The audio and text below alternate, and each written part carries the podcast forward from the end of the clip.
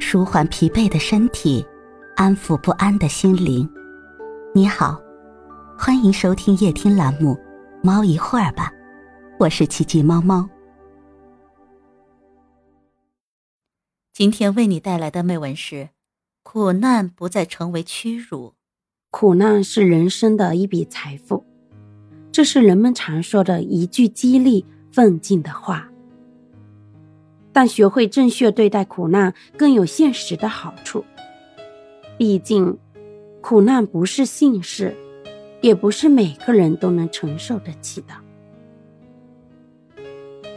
在一次聚会上，那些堪称成功的实业家、明星谈笑风生，其中就有著名的汽车商约翰·艾顿。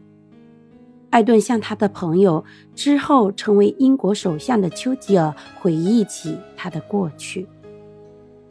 他出生在一个偏远的小镇，父母早逝，是姐姐帮人洗衣服、干家务，辛辛苦苦赚钱将他抚育成人。但姐姐出嫁后，姐夫将他撵到了舅舅家，舅妈更是刻薄。在他读书时，规定每一天只能吃一顿饭，还得收拾马厩和捡草坪。刚工作当学徒时，他根本租不起房子，有将近一年多时间是躲在郊外一处废旧的仓库里睡觉。丘吉尔惊讶地问：“以前怎么没有听你说过这些？”艾顿笑道。有什么好说的呢？正在受苦或正在摆脱受苦的人是没有权利诉苦的。这位以前在生活中失意、痛苦了很久的汽车商又说：“苦难变成财富是有条件的，这个条件就是你战胜了苦难，并远离苦难，不再受苦。只有在那里。”苦难才是你值得骄傲的一笔人生财富。别人听着你的苦难时，也不觉得你是在念苦经，只会觉得你意志坚强，值得敬重。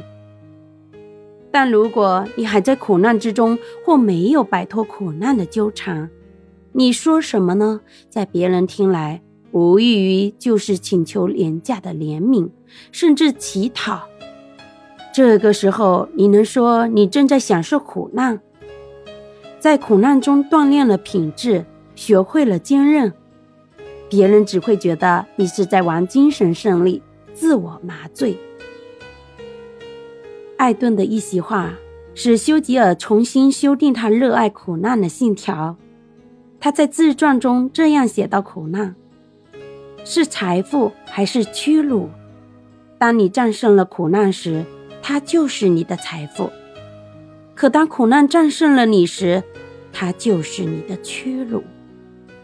那么，让苦难不再成为屈辱的前提是：坚强应对，不屈挠，勇于奋斗，最终战胜苦难，而让它成为你人生中真正值得汲取的财富。今天的分享就到这里了，欢迎关注、订阅、分享、点赞，一键四连，也欢迎评论区交流互动哦。祝您晚安，我们明天再会。